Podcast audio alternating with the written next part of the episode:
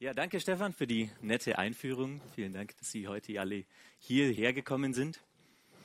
Sie sind Mitarbeiter in einem Unternehmen. Auf die meisten wird das zutreffen. Und Sie haben einen Kollegen, der ist ungefähr auf derselben, auf derselben Hierarchieebene. Hier werden noch Zeichen gemacht. Alles gut? Gut.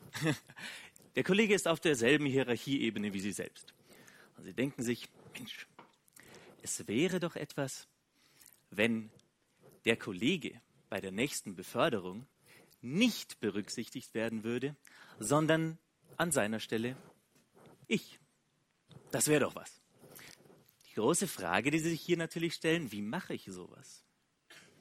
Einer der Tricks, der in dem Buch, es nennt sich die Pepperoni-Strategie, verwendet wird, ist, Sie kommen zusammen mit Ihrem Chef, ja, immer wieder zusammen und stellen fest, es gibt in der Abteilung Mitarbeiter, die mag der Chef nicht so richtig. Gibt es in jeder Abteilung. Mitarbeiter, die werden vom Chef eher so als faul angesehen. Dem sagt man, na, die können es nicht so wirklich, die schleifen wir halt so mit, haben vielleicht ihre Spezialitäten, aber sonst sind die nicht so beliebt. Nun gehen sie zu ihrem Konkurrenten und sagen dem, du Andreas, der Chef hat gesagt, der Matthias, der, ah, der ist irgendwie nicht so, der bringt sich nicht so ein. Das wäre doch gut, wenn der mal, wenn der mal mit in die ganze Runde kommen würde. Kannst dich du dann nicht mal drum kümmern? Das wird dir sicher Pluspunkte bei deinem Chef, bei unserem Chef vermachen. Was passiert? Also der Kollege, es ist eine normale Besprechung, der Kollege, nächste Besprechung, setzt sich bei der Besprechung zu den unbeliebten Kollegen dazu redet mit denen, versucht sie mehr in die Gesprächsrunde, mehr in die Runde hineinzubringen. Sie sind nicht dabei. Sie warten draußen, vielleicht auf ihrem Platz, und warten, bis der Chef kommt.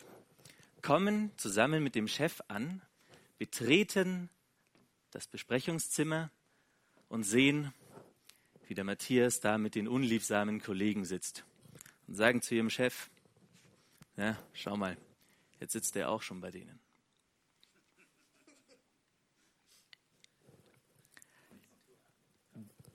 Derartige Techniken, häufig genug angewendet, in unterschiedlichen Kontexten.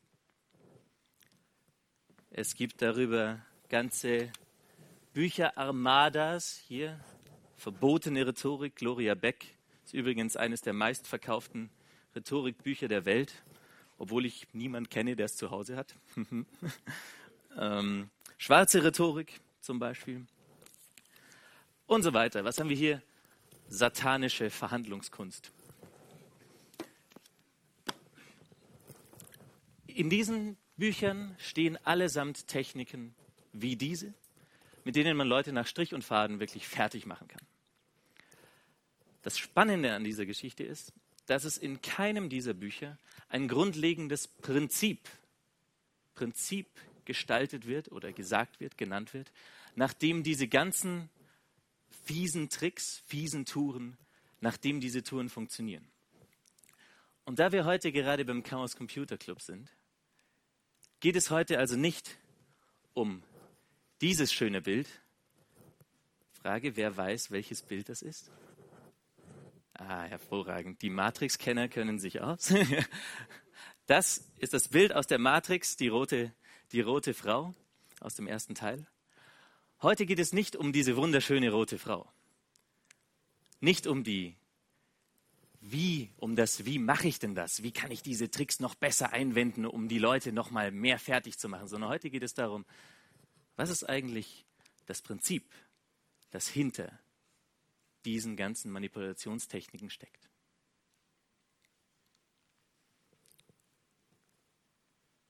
Social Hacks heißt der heutige Vortrag.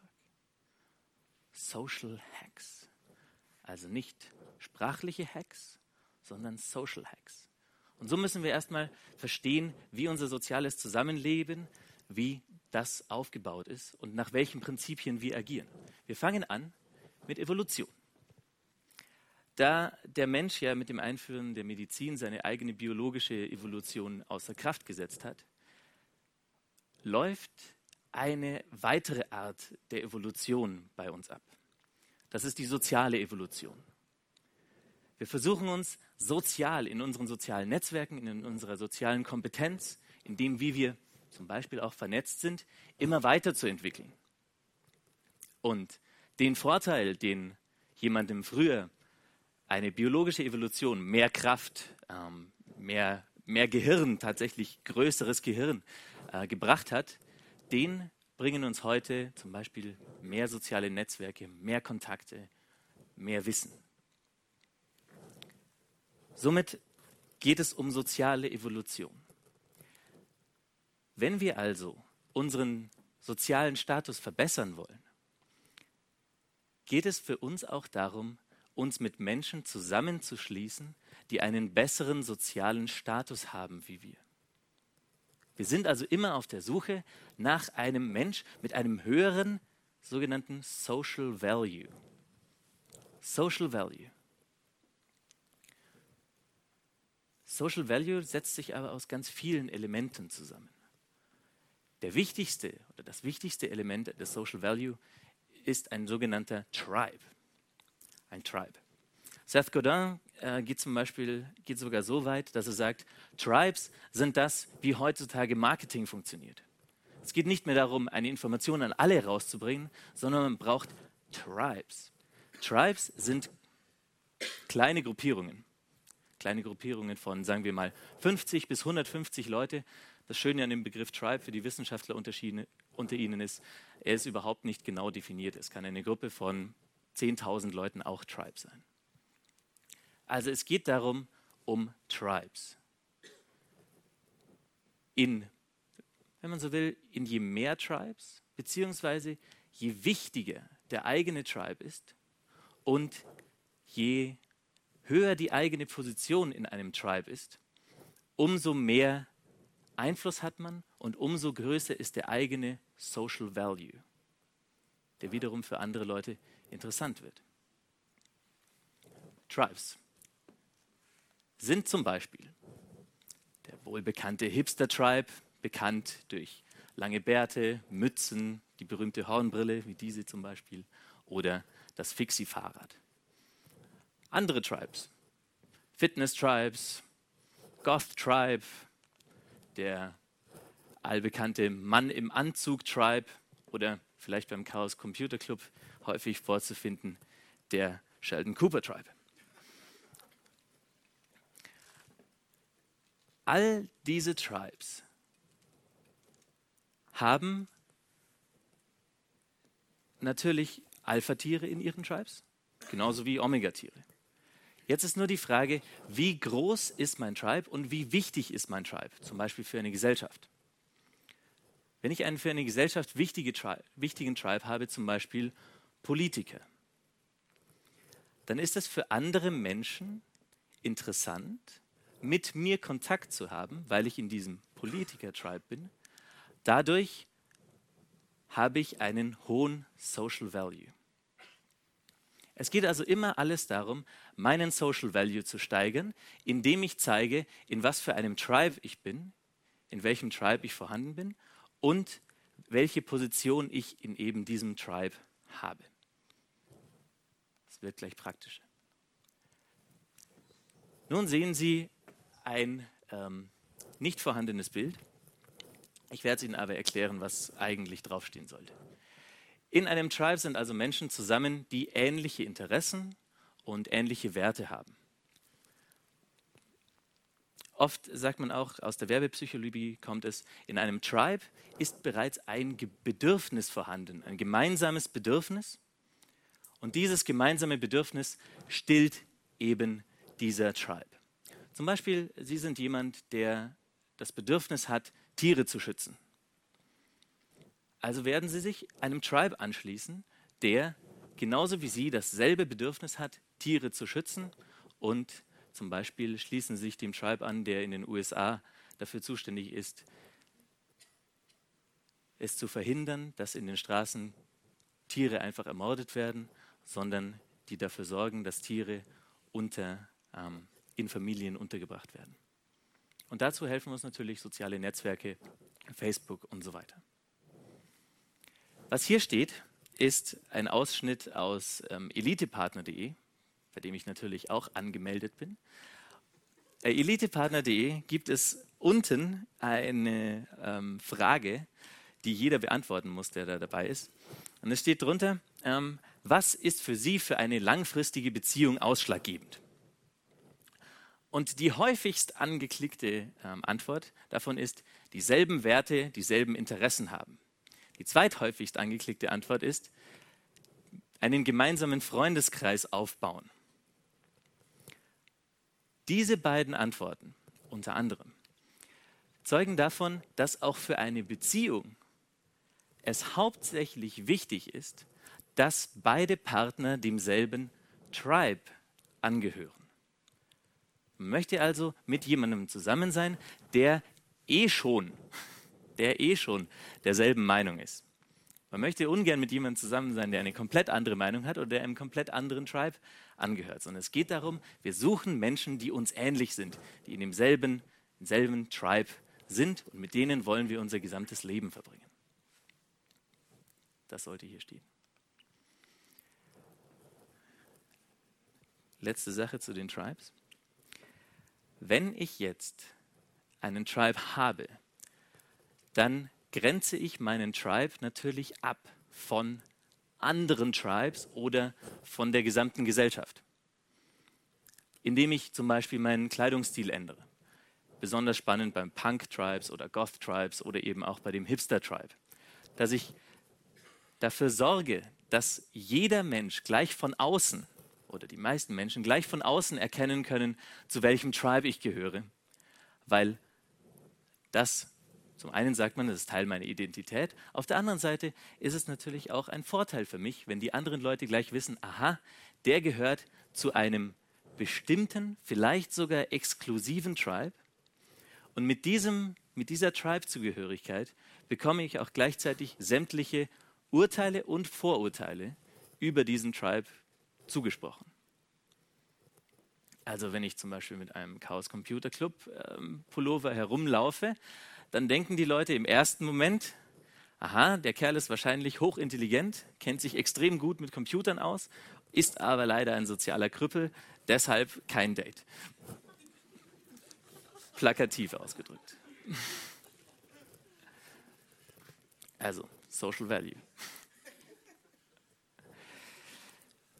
In genau diese Kategorie fällt auch dieses wunderbare Facebook-Spiel, von dem die meisten wahrscheinlich gehört haben. Ein Facebook-Trinkspiel, bei dem geht es darum, nicht, nicht ich sehe un, unbekannt, ich sehe Kopfschütteln. Also, Facebook-Trinkspiel äh, läuft folgendermaßen. Einer hat irgendwann mal angefangen, äh, auf Kamera aufzunehmen, wie er eine halbe Bier äh, auf Ex trinkt hat dann ähm, drei seiner Freunde nominiert und hat gesagt, sobald, ähm, wenn die nicht innerhalb von 24 Stunden auch ein Bier auf Ex trinken, dann müssen sie ihm einen Kasten Bier äh, vorbeibringen und natürlich das Video auf Facebook posten. Das hat dazu geführt, dass innerhalb der letzten ähm, drei Monate hatte ich wahrscheinlich 200 Leute auf meinem Facebook-Profil, die ähm, sich gefilmt haben, wie sie allein zu Hause sitzend ein Bier exen und dann wiederum drei neue Leute ähm, nominieren. Ja, ihr könnt euch vorstellen, wie viele Leute das sind. Und dann hat sich daraus, das ist, so hat sich ein Tribe manifestiert. Ein Tribe hat sich manifestiert von den Leuten, die Spaß haben, die cool sind, die eine Maß Bier exen können und die dabei sein können. Die Leute, die als erstes gefragt wurden, als erstes gefragt wurden, das sind die Alpha-Tiere in diesem Tribe. Alle anderen, die erst viel später ähm, gefragt wurden, sitzen die ganze Zeit schon da und sich, Mann, warum fragt mich denn keiner? Ja, bin ich wirklich so unwichtig, dass ich da nicht nominiert werde? Mist. Ja, und dann ist es soweit, dann werden die Leute nominiert und dann in dem Moment hat sich sofort ein, gleich ein zweiter Tribe manifestiert, der sich wiederum vom ersten Tribe abgrenzen musste, sagte, Spenden statt Exen. Also anstatt eine halbe Bier zu ähm, exen, spende ich das Geld, das ich entweder für die halbe ausgegeben hätte oder für den Kasten ähm, an eine gemeintätige Organisation, zum Beispiel Ghetto Kids. Also hat sich hier in diesem Moment als Abgrenzung von dem Säufer-Tribe ein neuer Contra-Tribe ähm, gebildet. Und so spaltet er das Internet in den einen Tribe, die sich natürlich als wahnsinnig cool und nett und spaßige Leute bezeichnen, und die anderen, die spenden statt Echsen, die sagen, alle anderen sind total doof, nur wir von unserem Tribe, wir sind die wahrhaft coolen. Was in Wirklichkeit hier passiert, ist, dass zwei Wertewelten aufeinanderprallen. Jeder Tribe zeigt mit seinen Werten, mit seinem Video für Spenden oder durchs Trinken, welche Werte für ihn selber wichtig sind und gliedert sich somit dem einen oder anderen Tribe an. Das geht jetzt so weiter, dass jeder Mensch natürlich in vielen Tribes sein kann. In ganz vielen Tribes. Und die Masse, die Summe dieser Tribes ist das, was dann das sogenannte soziale Netzwerk ausmacht. Und jetzt kommen wir zu dem Punkt, wo es spannend wird. Abhängig, in welchem Tribe man sich befindet, beziehungsweise abhängig, was die Leute denken, in welchem Tribe man sich befindet, das ist allein abhängig von den eigenen Aussagen und von den Aussagen anderer. Das hat tatsächlich nichts mit der Realität zu tun. Setze ich mir eine Hornbrille auf, einen ähm, Pullover, mache meine Haare wirr, Anzug aus, ähm, Chaos Computer Club Pullover an, schon bin ich in einem anderen Tribe, als wenn ich hier auf der Bühne stehe mit nach hinten gegelten Haaren und Anzug. Oder Aussagen. Wenn andere Leute über mich behaupten, ah du, der, der ist voll der, voll der Computerkerl, ne? der, der kennt sich mega mit Computern aus. Schon bin ich in diesen Tribe eingeordnet worden, obwohl ich da vielleicht eigentlich gar nichts zu tun habe. Natürlich sagen sie, ja, wenn man länger Leute kennt und so, dann ist es klar, dann weiß man, in welchen Tribes die sind. Oder das lässt sich ja dann auch beweisen. Es gibt Menschen, die haben nicht nur ihr eigenes Leben, sondern alle Aussagen über sich. Setzen Sie sich doch bitte. Gehen Sie hier vor, hier ist noch ein Platz. Die haben die Aussagen über sich, die in der Gesellschaft vorhanden sind, genau an diesen Tribe-Strukturen ausge, ausgearbeitet. Das sind zum Beispiel sogenannte Pickup-Artists. Pickup-Artists, ich hoffe, Sie haben davon noch nichts gehört, denn als ich das erste Mal davon gehört habe, war es ein Trauma für mich. Pickup-Artists sind Menschen, die, sagen wir mal, 80 Prozent ihres Lebens darauf verwenden, möglichst Frauen aufzureißen. Es ist eine reine, Männer, reine Männergruppe. Ähm, ich habe noch keine Frau erlebt, die Pickup-Artist ist. Da fängt es an, dass man seinen, einen zweiten alternativen Facebook-Account gründet, in dem man sich selbst ausstattet mit Attributen des Tribes, die man gerne projizieren möchte. Man sucht sich, wenn man so will, eine neue Persönlichkeit aus, sieht an, was diesen Mensch ausmacht, was Menschen dieses Tribes ausmacht und postet dann dementsprechend dementsprechende Botschaften, Nachrichten und so weiter auf Facebook. Man legt sich den dementsprechenden Kleidungsstil an. Es geht so weit, dass die eigene Wohnung mit zum Beispiel einer Gitarre ausgestattet wird, damit alle Leute, die reinkommen, sehen, der ist musikalisch wenn er dann gefragt wird, na, äh, spielst du uns noch ein Liedchen? Ach du, nee, jetzt nicht. Bin schon ein bisschen aus der Übung. Ah, komm, du ziehst dich doch bloß. Ja, ich könnte jetzt schon, aber nee, ich will jetzt nicht. Und dann werden keine weiteren Fragen mehr gestellt. Diese Tribe-Zugehörigkeit ist nur bestimmt, oder in 90 Prozent wird die nur bestimmt durch Aussagen. Aussagen, die andere treffen, Aussagen wie, hier habe ich eine Gitarre stehen, oder Aussagen, die Leute eben über sich selber treffen, was ihre eigenen Werte anbetreffen und so weiter. Nachzuprüfen ist sowas nur extrem schwer.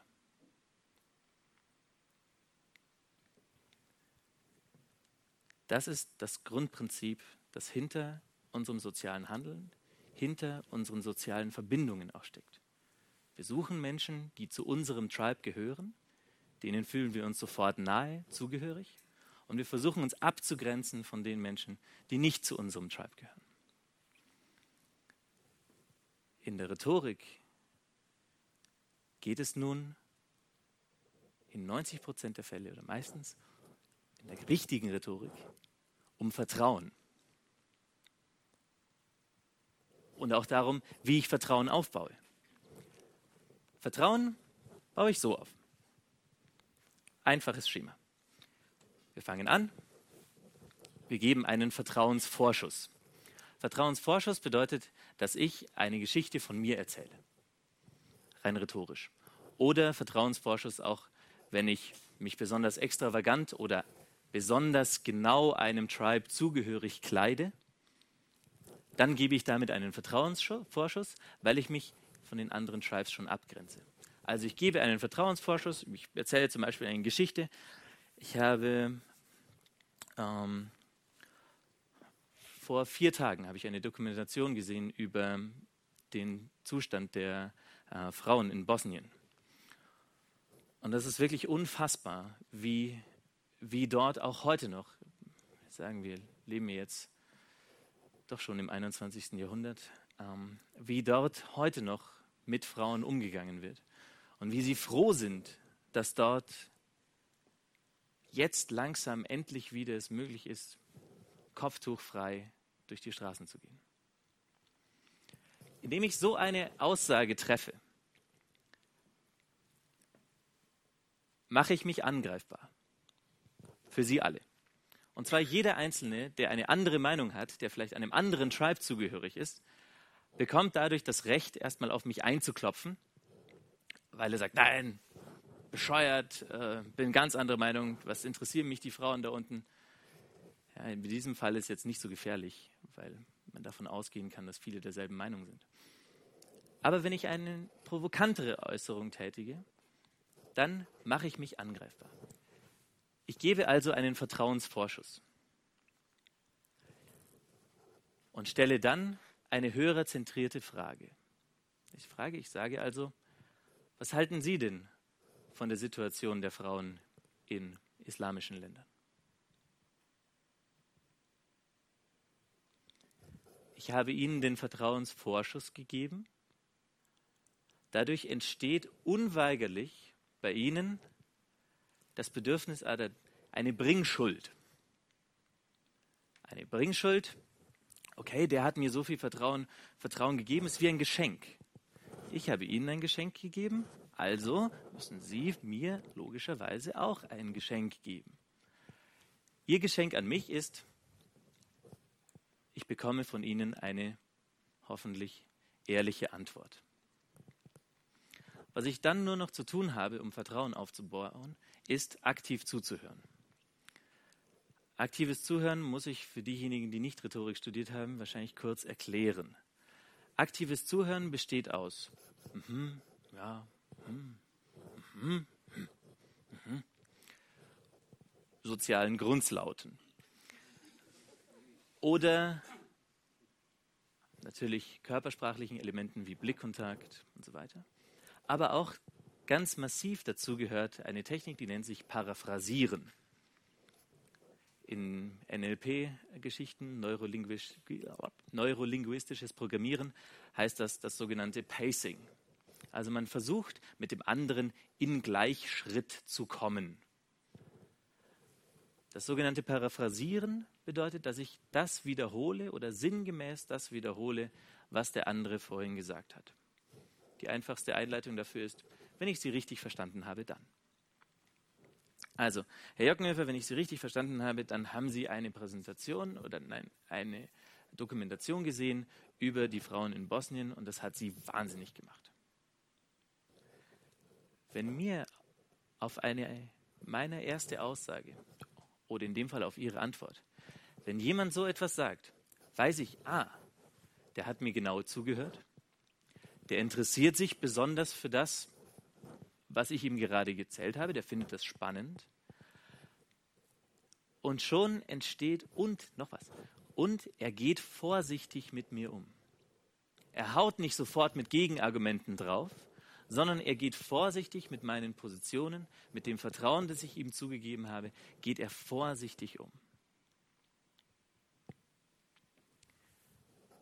Und dann kommt noch der letzte Schritt, Gemeinsamkeiten aufzeigen, dass man sagen kann, ja, der Meinung bin ich auch oder so wie du geht es mir häufig, kann man hier Gemeinsamkeiten aufzeigen.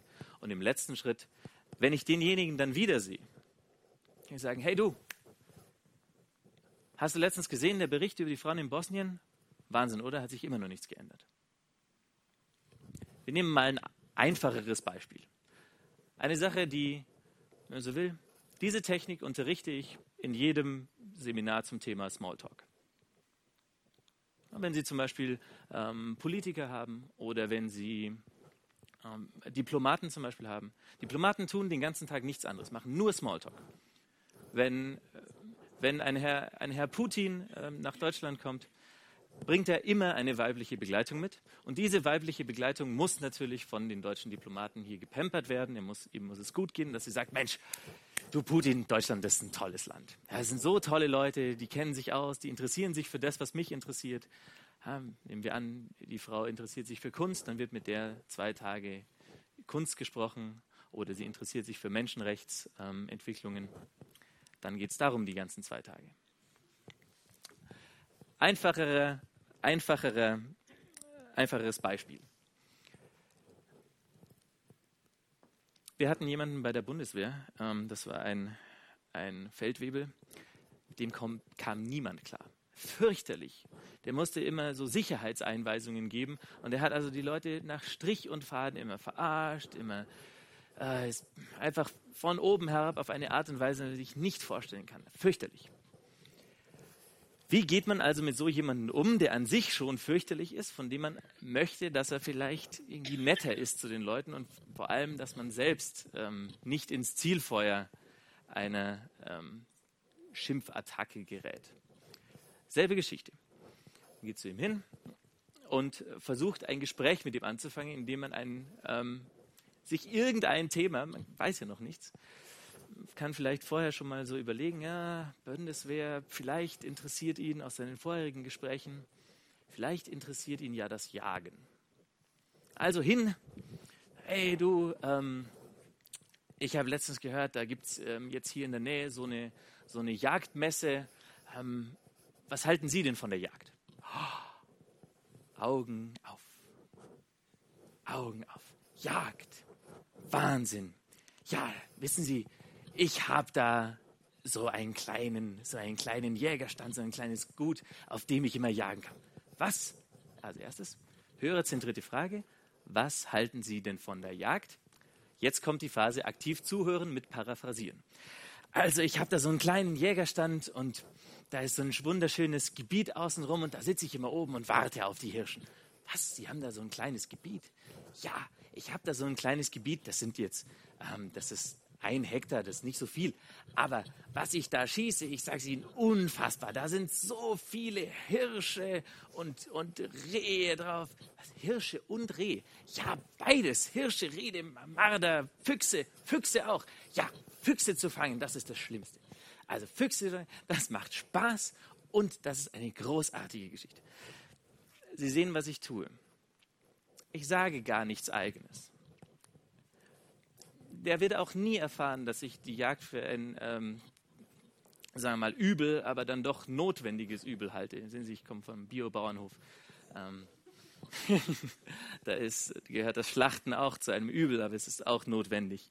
Also, ich, dieser Mensch wird niemals erfahren, dass ich die Jagd nicht für so sonderlich sinnvoll erhalte und schon gar nicht selbst tun wollte. Was ich nur mache, ist, dass ich ihm aktiv zuhöre, sage, hm, ist ja interessant. Und wie machen Sie das? Ja, dass ich hier weiter, dann zum Schluss kann ich auch weiter nachfragen, nachdem ich paraphrasiere. Wie machen Sie das? Wie geht es Ihnen damit? Und versuchen, emotionale Inhalte zu sagen. Wenn er so begeistert ist, dann kann ich sagen, ich sehe, Sie sind ja total begeistert von der Jagd. Ja, die Jagd, das ist mein Leben. Ja. Hier bei der Bundeswehr, da bin ich nur, ähm, bin ich nur als Ausbilder tätig, das ist nur zum Geld zu verdienen. Aber die Jagd, das ist mein Leben ich wieder sagen. Das ist also ihr Leben. Paraphrasen.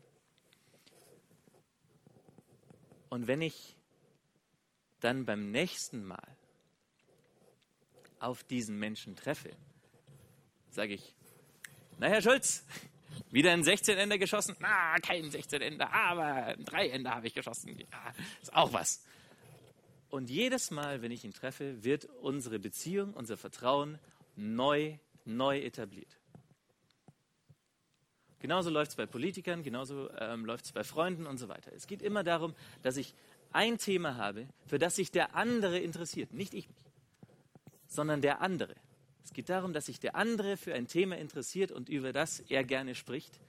Und wenn ich ihn bei diesem Thema halten kann, ihm durch mein Paraphrasieren versichere und zeige, mich interessiert es auch. Wir gehören offenbar zum selben Tribe.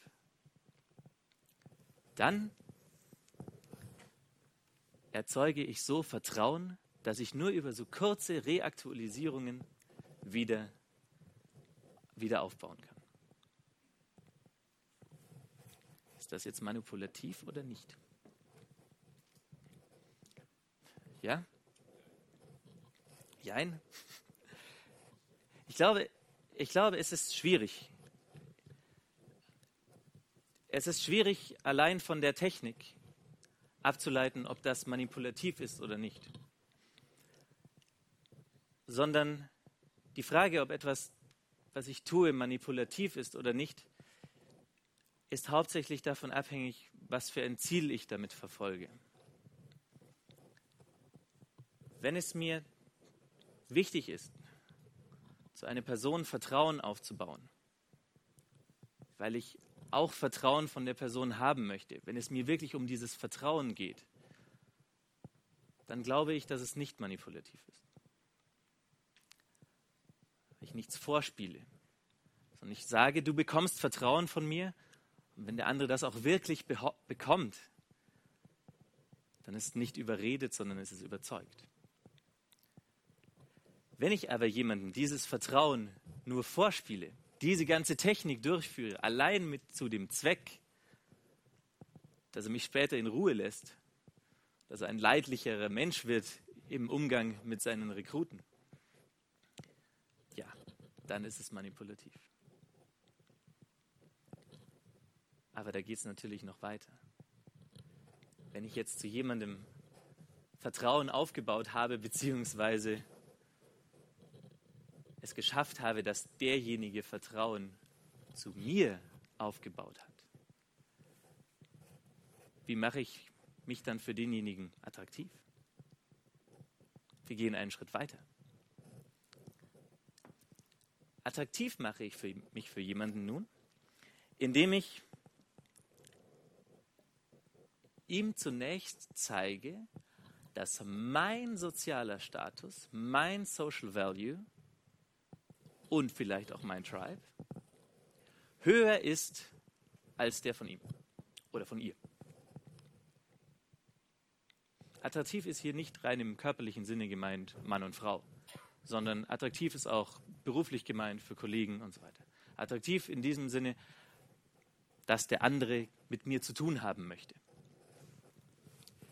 Zunächst einmal bekunde ich Desinteresse. In der Sprache der Pickup Artist nennt sich das das sogenannte Nagging. Nagging von wegen negativ. Also ich sage dem anderen irgendwas Negatives, das bedeutet so viel. Ich komme in eine Gruppe rein, ähm, kurz ein kleines Späßchen gemacht, irgendwas. Die ähm, Zielfrau in diesem Fall möchte auch was sagen, hat zuvor noch nichts gesagt und ich sage, sag mal, redet die immer so viel? Sofort erzeugt es in ihr ein Was soll denn das? Ähm, einem im Kopf gesagt ist, Arschloch. Ähm. Aber was passiert auch? Ich zeige durch dieses Nagging, durch dieses Abstand wahren, zeige ich, ich bin nicht von dir abhängig. Mein sozialer Status lässt sich durch eine Verbindung mit dir, durch das Reden mit dir, nicht verbessern. Sondern ganz im Gegenteil. Ich möchte nicht, oder ersten Moment, ich möchte nichts mit dir zu tun haben, weil sich durch meine Verbindung mit dir mein sozialer Status sogar vielleicht verschlechtert. Deshalb weg.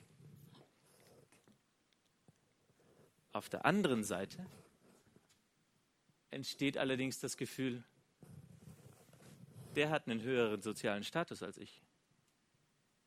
Ich kann meine Stellung durch eine Verbindung mit dieser Person verbessern.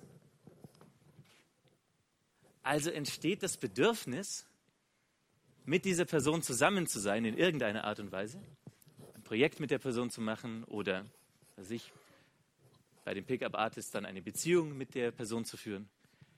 Hier entsteht dieses Bedürfnis, seinen eigenen Social Value zu verbessern durch eine Verbindung mit dieser Person. Das ist Attraktivität.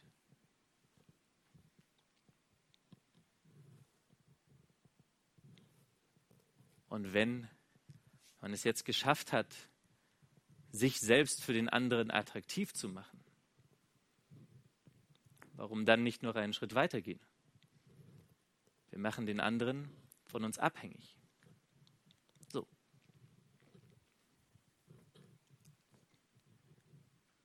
Ich habe deshalb hier das Wort Opfer gewählt, weil es in dem Buch, in dem diese Technik steht, auch so steht. Wir geben dem Opfer, was es braucht. Zum Beispiel Social Value. Zum Beispiel auch andere Dinge. Zum Beispiel ähm, ein Freund von uns kennt sich nicht so gut mit Computern aus und sein Computer ist vollkommen verwirrt. Das war meiner vor nicht allzu langer Zeit. Ähm, vollkommen verwirrt und verwirrt ist derjenige, der den benutzt. Und deshalb gehe ich zu ihm und sage ihm, du, ich habe gehört, du hast Probleme mit deinem Computer. Das ist überhaupt kein Ding, ich kann dir da helfen, das ist keine Sache. Geh zu ihm hin. Am besten noch verknüpft mit einem, du, ich, du, nee, brauchst mir nichts dafür geben. Ich mache das einfach nur so, ich bin ja dein Freund. Gebe ihm, ich gebe dem anderen, was er möchte, was er für ein Bedürfnis hat. Dadurch erreiche ich zwei Dinge. Zum einen, der andere wird sich nicht nach einer alternativen Lösung umsehen. Er wird nicht versuchen, das Problem entweder selber auf die Reihe zu bekommen und er wird auch nicht versuchen, sich bei jemand anders Hilfe zu holen, weil er sie ja von ihnen bekommen kann. Zum anderen sieht er natürlich diesen Freundschaftsdienst und wir hatten das vorhin schon, ich gebe dir etwas, du gibst mir etwas. Es entsteht dadurch immer ein schlechtes Gewissen, wenn man etwas ohne Gegenleistung empfangen hat. Erstaunlich, ne? wie jeder Gerechtigkeitssinn ausgenutzt wird. Wir gehen weiter.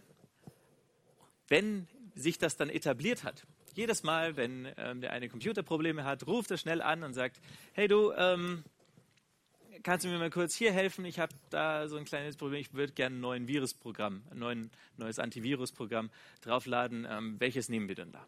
Ja, also hier und so weiter. Sowas, wenn sich das über einige Zeit etabliert hat, kann derjenige, der den anderen abhängig machen möchte, diese Hilfe langsam zurückschrauben. Es wird also nicht mehr selbstverständlich. Wieder dieses Nagging. Ja? Kommt wieder mehr Abstand. Dadurch entsteht bei demjenigen, der das Problem hat oder das Bedürfnis hat, das Gefühl, ich muss, ich muss jetzt noch mehr geben. Ja? Er entzieht mir dieses, dieses Bedürfnis oder dieses, ähm, diese Wohltat. Wird mir entzogen, also muss ich irgendwas tun, damit ich es wieder bekomme. Das kann zum Beispiel, können auch Zärtlichkeiten zum Beispiel sein. Zärtlichkeiten können gute Gespräche sein, alles Mögliche kann das sein. Und dann erhöht derjenige, der den abhängig machen möchte, erhöht den Preis. Ja, also du, wenn ich dir jetzt, wenn ich dir jetzt beim, äh, bei deinem Computerproblem schon wieder helfen, helfen musst du, dann äh, musst du aber mit mir mal ins Kino gehen. Das ist noch was harmloses. Oder du, wenn ich dir jetzt in der Arbeit ähm, schon wieder helfen soll bei der Excel-Tabellenprogrammierung, dann musst du aber nächstes Mal bei der, ähm, bei der Betriebsversammlung da für mich stimmen. So schaffe ich es über Zeit, so schaffen Sie es auch über Zeit, den anderen von sich abhängig zu machen, indem Sie ihm sein Bedürfnis, das er hat, befriedigen, es dann wegnehmen und dann den Preis für die Bedürfniserhöhung oder für das Bedürfnis langsam in die Höhe treiben. Es geht so weit bis dahin, dass Leute wirklich fast, fast alles machen. Mit genug Vorbereitung. Ich muss mal kurz auf die Uhr schauen. Wie, wie lange haben wir denn noch?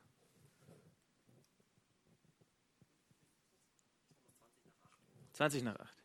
Aber wir sind da auch flexibel. Ah, gut, also nicht mehr so viel. Okay. Ich möchte Ihnen noch ein paar perfide Techniken zeigen. Eine ist die Reziprozitätstechnik. Ja?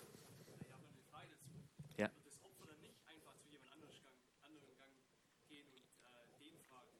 Das kannst du verhindern. Das kannst du verhindern zum Beispiel, indem du sagst, du, den anderen würde ich nicht fragen, der hat davon eh keine Ahnung. Ja, das funktioniert so, weil du nicht, weil du nicht, weil der Schritt zwischen, zwischen Bedürfnis entziehen und Preiserhöhung nicht gleich so groß ist. Ja, wenn du auf einmal einen Riesen, ähm, einen Riesen gefallen möchtest, ja, ähm, keine Ahnung, wenn du, wenn du willst, dass ich dir wieder ein neues Virenprogramm aufspiele, dann äh, musst du mit mir eine Woche auf die karibische Inseln fahren. ja, das wäre zu viel. Es geht um kleine Preiserhöhungen, kleine Gegenleistungen, dass sich das einspielt. Und diese Gegenleistungen werden, werden immer größer. Erstaunlicherweise, wenn jemand mal in diesem Opferverhalten drin ist, extrem schwer, da wieder rauszukommen. Weil diese Abhängigkeit ist auch eine Art der Verbindung. Und man hat ja vorher ganz viele Dinge fix gemacht. Zum Beispiel, dass einem der andere vertraut. Dass der andere einen attraktiv findet und die Verbindung mit einem für wertvoll erhält. Wenn ich das alles etabliert habe, ja, wenn, wenn, wenn Sie jemand fragen würde, ähm, der Ihnen vertraut ja, und der Ihnen sagen will, wenn, nochmal, wenn Sie jene, jemandem, der Ihnen vertraut, sagen, du, also mit Computerproblemen, da gehst du am besten gleich zu mir. Ja, ich kenne mich da aus und ich kann dir helfen. Das, was die anderen sagen, das ist alles Mist. Dann glauben Sie das wegen dem Vertrauen.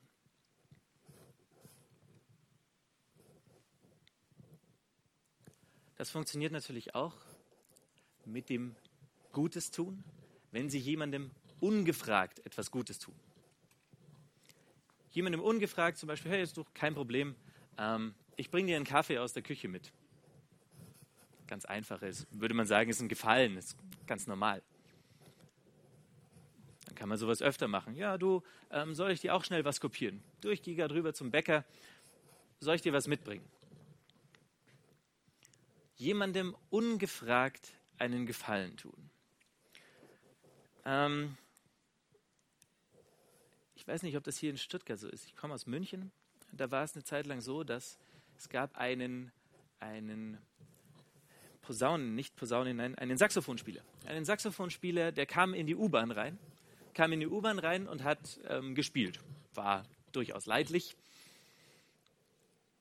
Und danach ging er rum und hat nach Geld verlangt.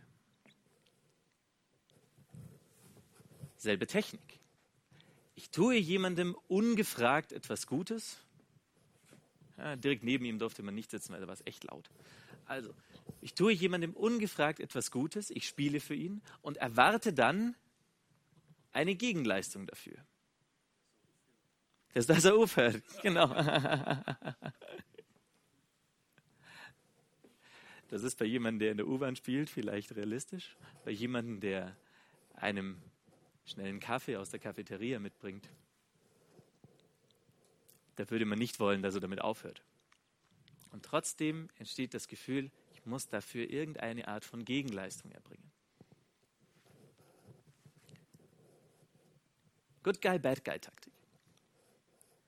Kennen Sie sicher aus dem einen oder anderen ähm, Polizeifilm.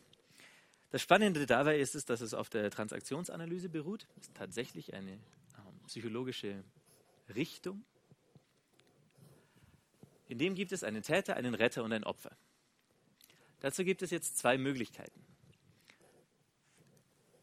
Man möchte selbst immer der Retter sein. Der Retter zu sein ist nämlich derjenige, der einem etwas Gutes getan hat und dem man wiederum etwas Gutes zurückgeben muss. Ja, Sie kennen das Spiel mittlerweile. Wenn also jemand in einer Besprechungsrunde angegriffen wird, das heißt, Frau Meier, also das ist doch wirklich also der größte Blödsinn. Sofort Obacht, aufgemerkt. Wenn Sie hier einspringen als Retter und sagen, Matthias, jetzt bitte, ja, halt dich mal zurück, was ist denn das für ein Ton hier? Schon wird die Frau Meier, die in diesem Fall Opfer, das Opfer ist, sie als Retter in schillernder Rüstung ähm, ansehen, weil sie ihr was Gutes getan haben. Sie haben sie gerettet aus dieser schlimmen Situation. Und somit wird natürlich wieder ein Gefallen fällig. Sie kennen ihn, das Spiel. Schöne daran ist, man kann auch selber alle, alle zwei Positionen haben, Täter und Retter, indem sie zuerst etwas Schlimmes androhen. Zum Beispiel, also ganz ehrlich, wenn nächstes Mal, ja, wenn nächste Woche die Briefe, die ich an einem Freitag gebe, am Montag noch nicht rausgehen, ja, dann werde ich sie aber oben anschwärzen. Oh nein, können Sie doch nicht machen. Ja, wissen Sie was? Ich habe gute Beziehungen zu, zu den Leuten da oben. Wenn das nächste Mal passiert, ich kann es Sie da schon auch noch einmal rausboxen. Ja, das geht schon. Aber das nächste Mal. Und schon sind Sie der schillernde Retter, der ihr was Gutes getan hat. Und schon werden wiederum Gegenleistungen fällig und so weiter. Selbes Spiel.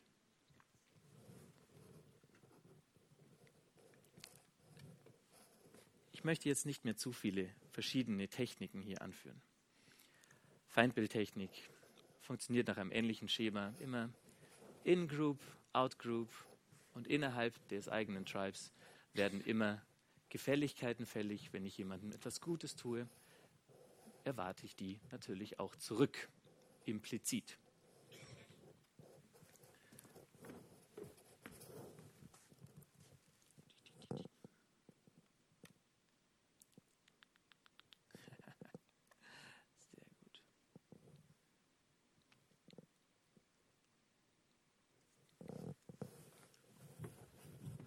Noch zu drei Argumentationstechniken.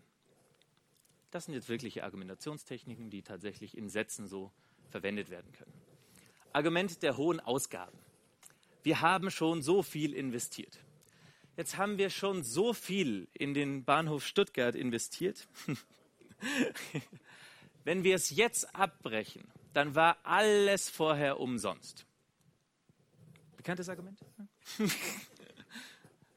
dann war alles vorher umsonst. Wirkt umso besser, je höher die vorherigen Ausgaben waren. Und vor allem, je, je mehr man von der Gesamtsumme eh schon ausgegeben hat. Jetzt habe ich schon so viel für die Abiturprüfung gelernt. Jetzt aufzuhören, bringt eh keinen Sinn. Alles Mögliche. Es geht nur darum, wenn ich schon so viel investiert habe in eine Sache, in eine Beziehung zum Beispiel. Jetzt habe ich mich schon vier Jahre lang mit diesem Partner herumgequält und immer wieder versucht, neu versucht, neu versucht, neu versucht. Das, hm? Zum Beispiel auch. Jetzt haben wir schon so viel in diesen Partner investiert.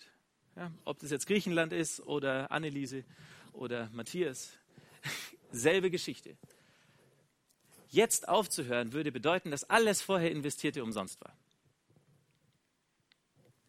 Das ist natürlich ähm, ein Trugschluss, ne? wenn man sagt, natürlich war das alles umsonst, aber meistens ist es besser, die Geschichte dann gleich zu beenden, bevor man noch mehr, noch mehr diesem Drachen in den Hals wirft. Das war keine politische Position zu Griechenland. Zweites Argument. Argumente mit Zwangscharakter. Glaubst du, du bist was Besseres? Muss man praktisch gesellschaftlich darauf antworten, nein, nein, nein, ich glaube natürlich nicht, ich bin was Besseres, deshalb stimme ich dem natürlich zu. Also die Frage, ob jemand was glaubt, er ist was Besseres und dass er dann gleich dem eigene, eigenen Position zustimmen muss. Glaubst du, du bist was Besseres, wenn du nicht bei diesem Trinkspiel mitmachst? Ob ich jetzt bei diesem Trinkspiel mitmache oder nicht, spielt überhaupt keine Rolle für das, ob ich denke, dass ich was Besseres bin als die anderen. Zwei vollkommen voneinander getrennte Elemente und doch werden sie zusammengebracht.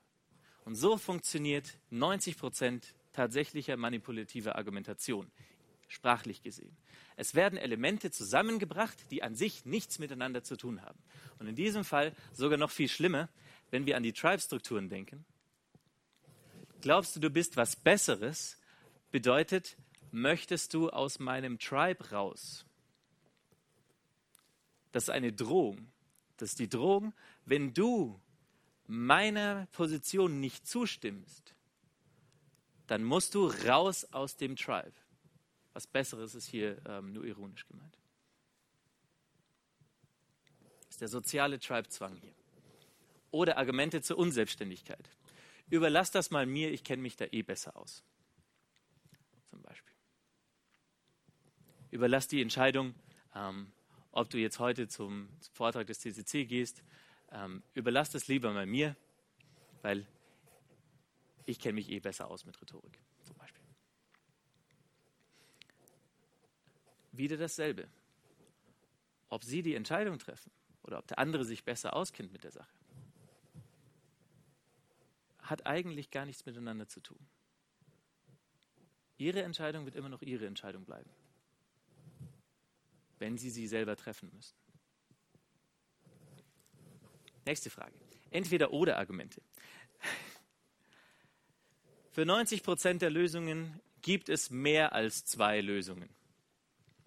Wenn Ihnen also jemand sagt, es gibt für dich jetzt nur zwei Möglichkeiten. Entweder du stimmst unserem Vorschlag zu und dann kann die ganze Geschichte so weiter durchlaufen und wir haben bis Ende des Jahres den Auftrag. Oder du stimmst der Sache nicht zu und dann dümpeln wir wieder ewig vor uns hin und bekommen nie einen neuen Auftrag und du musst die ganze Sache dann halt ausbaden. Entweder oder Argument. Auch hier wieder, es wird suggeriert, es gäbe nur die beiden Elemente. Aber in Wirklichkeit gibt es wahrscheinlich noch ganz, ganz viele Zwischenlösungen, die irgendwo dazwischen sind, die man sich ausdiskutieren muss, herausfinden muss und die man auch wählen könnte. Letzter Fall, Einzelfallargumentation. Ich hatte einmal einen Bekannten, der, der, hat, äh, der hat sein Zeugnis gefälscht. Und bei dem hat das total gut funktioniert steht hier drin ähm, in dem Buch Verbotene Rhetorik, wenn Sie lernen wollen, wie man jemanden in eine eben ausweglose Situation bringt. Wenn Sie also wollen, dass der sein Zeugnis fälscht und zu 90 Prozent ähm, wird das entdeckt werden, kann man sagen, ich hatte mal einen Bekannten, der, der hat sein Zeugnis gefälscht und bei dem, der ist jetzt, deshalb ist er jetzt Abteilungsleiter, weil er damals sein Zeugnis gefälscht hat. Und schon wird der andere sich denken, oh, da gibt es offenbar schon einen Präzedenzfall. Das hat schon funktioniert, also kann es bei mir auch funktionieren. Alles wiederum auf der Basis, der andere vertraut mir und er prüft es nicht nach. Und das sind genau die größten Haken an dieser ganzen Manipulationsgeschichte, an allen Techniken, an allen Sachen, die ich jetzt vorgestellt habe. Die Frage ist, ist das wirklich so? Also, es gibt hier nur zwei Möglichkeiten für dich. Ist das wirklich so? Gibt es wirklich nur zwei Möglichkeiten für mich oder, gibt, oder kann ich da irgendwie raus? Oder bis hin zur Frage,